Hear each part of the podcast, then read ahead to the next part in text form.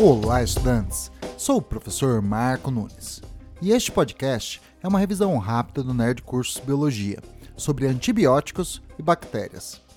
Algumas bactérias causam doenças em humanos, como a pneumonia, tuberculose, sífilis, hanseníase, coqueluche, leptospirose, tétano e botulismo.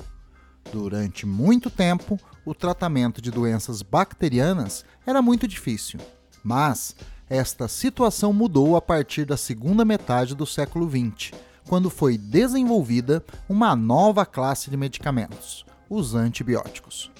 Eles são elaborados principalmente a partir de substâncias produzidas por fungos, com o objetivo de inibir o desenvolvimento de bactérias, seus principais competidores pela decomposição de matéria orgânica.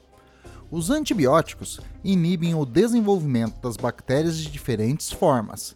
Eles podem impedir a formação da parede celular, romper a membrana celular bacteriana, bloquear a síntese de proteínas pelos ribossomos e ainda inibir a ação de algumas enzimas bacterianas.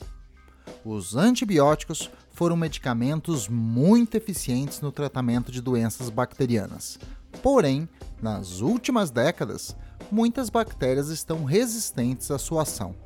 Isto ocorreu porque nas populações bacterianas havia organismos sensíveis e outros resistentes aos antibióticos. Os antibióticos selecionaram as formas resistentes. É, isto é o princípio da seleção natural.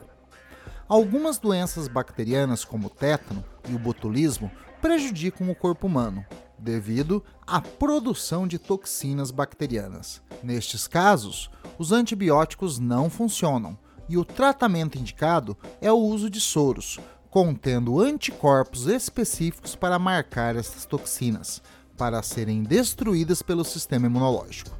Bom, é isto aí. Continue firme nas revisões do Nerd Curso Biologia e bom estudo!